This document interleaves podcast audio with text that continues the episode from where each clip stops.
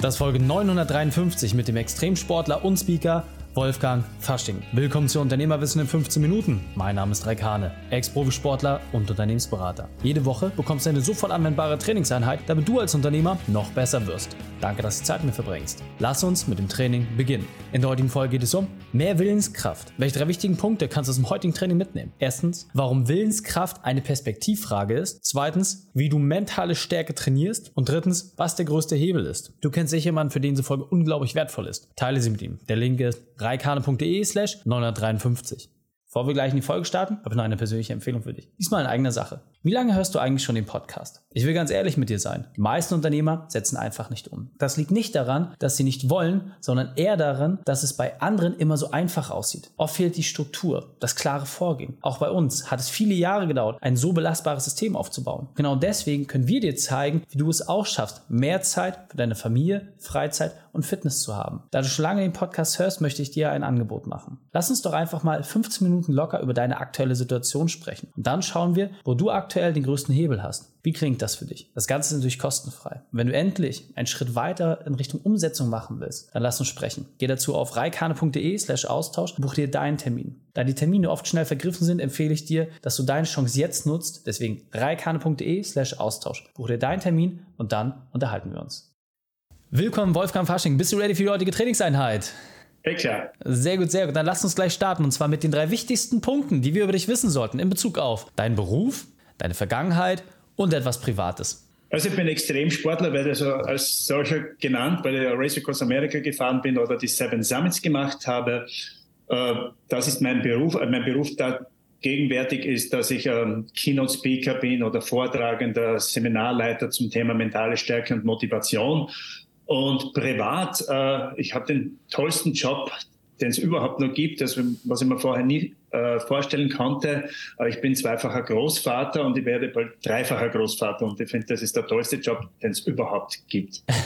sehr, sehr cool. Ja, also auch äh, Familienmensch, gerade schon in der nächsten Generation, sehr, sehr cool. Und ähm, du hast gerade schon gesagt, du bist Extremsportler. Ja, also Seven Summits, für alle, die es nicht wissen, so, das sind die äh, sieben größten Gipfel der Welt. Ja, da bist du entsprechend hochgegangen. Du bist mit dem Fahrrad viele tausend Kilometer gefahren, weiter als die meisten mit dem Auto. Und hol uns mal ein bisschen ab, was genau machst du in deinen Vorträgen? Was was gibst du den Leuten weiter? Ich versuche einfach meine Erfahrungen, die Menschen, meine Erlebnisse weiterzugeben und Menschen zu inspirieren, selber aus ihrem Leben etwas zu machen. Also ich bin keiner, der sagt, so musst du es machen, nur so funktioniert das Leben, sondern ich sehe mich mehr als so ein Impulsgeber, der ein bisschen so ähm, seine Erfahrungen einbringt. Nur das kann ich authentisch weitererzählen. Als andere wäre ja irgendwie so, so musst du machen und so musst du machen. Das funktioniert nicht. Menschen ticken unterschiedlich, Menschen nehmen unterschiedlich wahr und ich setze einfach da Impulse, dass Menschen ihren Träumen, äh, ihren Zielen, ihre Ziele verfolgen. Ja, sehr, sehr cool. Gehen wir auch gleich noch mal ein bisschen näher darauf ein, wie du das mit Werkzeugen machst. Und jetzt muss ich natürlich sagen, wenn ich dich jetzt frage nach deiner beruflichen Weltmeisterschaft, deine größte Herausforderung, da gehst du natürlich anders mit um. Nichtsdestotrotz gab es ja aber auch verschiedene Etappen in deinem Leben. Deswegen die Frage auch an dich. Was war denn für dich so ein sehr einprägsames Erlebnis, wo es ja für dich auch sehr, sehr schwierig war, beruflicher Natur? So wie im Sport geht es auch im Business nicht immer, immer steil nach oben. Es ist einfach so ein Auf und Ab und das gehört einfach dazu. Rückschläge zum Beispiel und vor zwei oder vor drei Jahren mittlerweile, also dieser Boom, beziehungsweise dieser Schlag mit Corona kam und plötzlich alles zugesperrt war für einen Speaker, also für einen Referenten, plötzlich kein Markt da war, keine Möglichkeit, Vorträge, Seminare zu halten. Und ich hatte an einem Tag, glaube ich, 25 Vortragsabsagen. Mhm. Und das ist dann schon sehr schwierig zu verarbeiten, wenn du weißt, das ist deine Einnahmequelle, das ist dein Business. Und dann muss man schon schauen, dass man sich auf Neues fokussiert. Ja. Beziehungsweise, äh, dass man das akzeptiert. Ja, absolut. Und als Sportler ist natürlich jetzt, glaube ich, auch schon äh, interessant. Wie bist du damit umgegangen? Weil du äh, siehst natürlich auch mal gleich die Chance in diesen Themen. Wie, wie bist du damit umgegangen? Wie hast du das äh, Ruder rumgerissen zu diesem Zeitpunkt? Also hat schon eine Zeit lang gedauert. Also ich war auch so wie jeder wahrscheinlich oder wie viele zuerst einmal damit äh, habe ich Zeit zu verbracht, um zu jammern und um zu klagen und also alles ist so schlimm, alles ist so furchtbar. Aber irgendwie so als Sportler weiß man ja auch, also das bringt nichts zu jammern und nur nach hinten zu schauen, sondern nach vorne zu schauen und dann einmal zu schauen, was kann funktionieren, was könnte funktionieren. Dann sind ja Online-Seminare, Online-Keynotes äh, gekommen, die mir persönlich nicht so äh, getaugt haben, aber ich musste mich da anpassen und es war dann dieser Schritt heraus wieder und ich war letztendlich schon froh, dass es dann wieder diese persönlichen Veranstaltungen Veranstaltungen mhm. Nur so kann man wirklich mit Menschen, also auch das Gefühl äh, spüren, wie sie ticken. Online ist zwar eine gute Geschichte, aber ich würde sagen, nicht so gut, als wenn man live das macht. Ja, absolut. Also da entsprechend natürlich sich auch angepasst, umgestellt und äh, dann nach und nach zurückgearbeitet in die alte Welt. Sehr, sehr cool. Und ähm, jetzt muss ich natürlich sagen, wenn ich jetzt irgendwie fast 7000 Kilometer da mit dem Fahrrad fahre, wenn ich da irgendwie alleine auf so einen Berg hochgehe, da gibt es ja sehr, sehr viele Herausforderungen. Ja, und so wie in der unternehmerischen Welt hat man ja da auch seine entsprechenden Themen. Und kannst du mal mit uns teilen, was ist so ein besonderes Werkzeug, mit dem du es schaffst, immer wieder auch ja, den Kopf oben zu behalten und äh, ja auch entsprechend weiter voranzugehen? Was empfiehlst du da den Leuten? Was gibst du da in der Regel weiter? Also ich denke, ganz wichtig ist es einmal irgendwie so eine Vision zu haben von dem, was man macht. Also wirklich eine gelebte Vision, die authentisch ist, die zu einem steht, wo du sagst, äh, du denkst dran und, und du kriegst da Gänsehaut. Das heißt, du musst einfach ein Gefühl entwickeln für das, ja, für das brenne ich. Also Begeisterung muss vorhanden sein. Und äh, auch ich komme da und dort wieder mal in ein Motivationstief und da gibt es einen Spruch für mich, der lautet, weniger ist mehr als nichts. Das heißt, wenn ich mal irgendwie nicht so wirklich will, dann weiß ich, wenn ich nur einen kleinen Schritt setze, dann bringt mir das meinem Ziel näher. Mhm. Und ich habe das wirklich aus diesem Langstreckenradfahren, also bei Race Across America gelernt, wenn es mal schwer ist, wenn es mal wirklich nicht gut geht, dann fahre ich nur von einer Meile zur nächsten oder von einem Straßenstecken zum nächsten. Und das funktioniert auch im ganzen Leben so. Das heißt, äh, groß denken, aber klein starten. Hm. Das heißt, hol dich dort ab, wo du bist und nicht dort, wo du sein möchtest. Hm. Weil dann bist du plötzlich überfordert und dann hast du auch nie ein Erfolgserlebnisse. Aber die kleinen Schritte bringen die Erfolgserlebnisse und dann kommst du wieder zurück in den Tritt und plötzlich macht sich wieder wesentlich mehr Horizont für dich auf. Ja, absolut. Und wenn wir jetzt mal so ein bisschen zurückdenken, ähm, du hast ja auch auf deinen ganzen äh, Touren sehr, sehr viele Rückschläge irgendwie ähm, erleiden müssen. Ja, also ob es jetzt Wetterumschwünge waren, Equipment, was vielleicht kaputt ging, beschädigt war, ähm, körperliche Themen, ja, Krämpfe, etc. Was war da eine Sache, die dir immer am meisten geholfen hat? Gerade auch so im Thema Selbstführung, Disziplin. Ähm, was, was sind da die Themen, wo du sagst, hey, du hast was von Perspektivwechsel gesagt in unserem Vorgespräch. Was, was genau meinst du damit? Ja, Perspektivenwechsel meine ich einfach hin und wieder mal in die Metaebene zu gehen, das Ganze von oben anzuschauen, dann verliert es mitunter an Bedeutung, dann mhm. wird es viel kleiner und dann wird es überschaubarer und dann werden diese Schritte auch leichter äh, durchführbar. Und mhm. was ich schon gelernt habe, ist einfach diese Akzeptanz, es so anzunehmen, wie es ist. Es ist, wie es ist. Und jetzt muss ich, kann ich handeln. Wenn ich immer dagegen bin, wenn ich immer sage, es ist so furchtbar, es ist so schlimm, es regnet, es ist furchtbar, ja, dann habe ich wenig Möglichkeit zu handeln. Aber wenn ich sage, es ist, wie es ist, dann tue ich mir wesentlich leichter.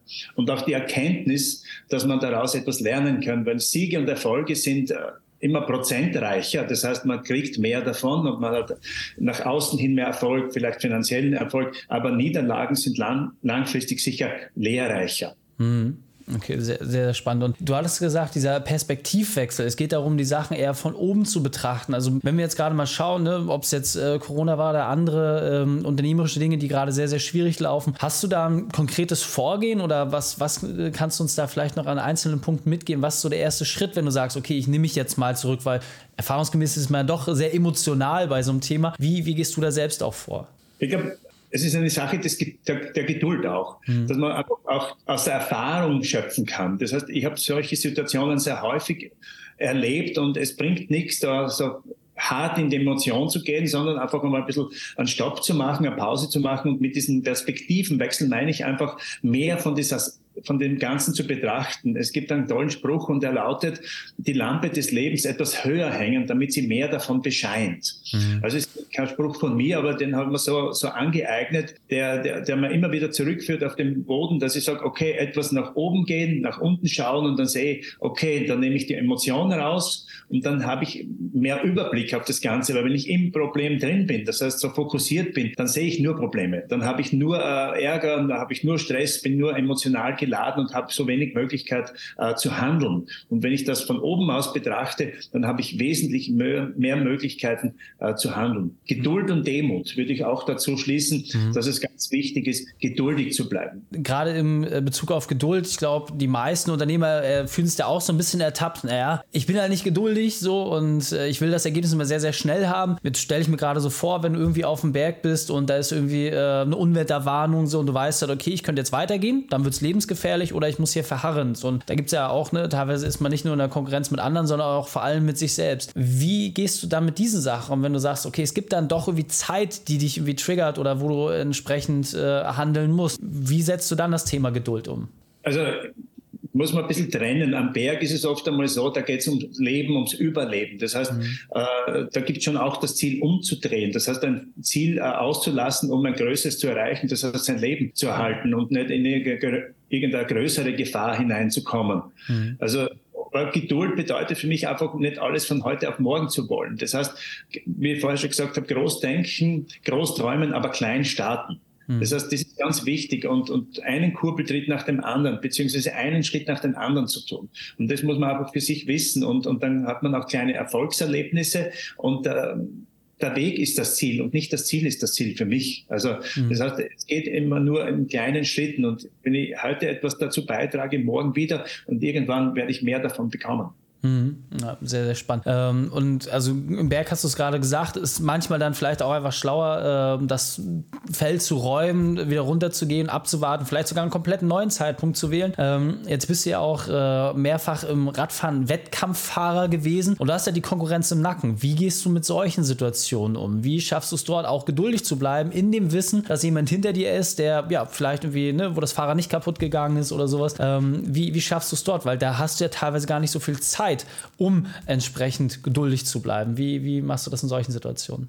Ich denke, das ist die große Kunst, trotzdem in diesen äh, Zeit, in diesen Momenten geduldig zu bleiben. Das heißt, Vertrauen, auf sich selber zu vertrauen. Also das ist sehr wichtig, ein gutes Selbstvertrauen zu haben. Mhm. Es kann schon mal jemand schneller sein, aber trotzdem mich auf meine Fähigkeiten, auf meine äh, Dinge zu konzentrieren, das ist viel wichtiger und auch zu wissen, du kannst nichts erzwingen. Mhm. Das geht auf keinen Fall. Wenn ich was erzwingen will, dann wird es viel weniger gut gehen, als wenn ich sage, ich lasse es gut sein.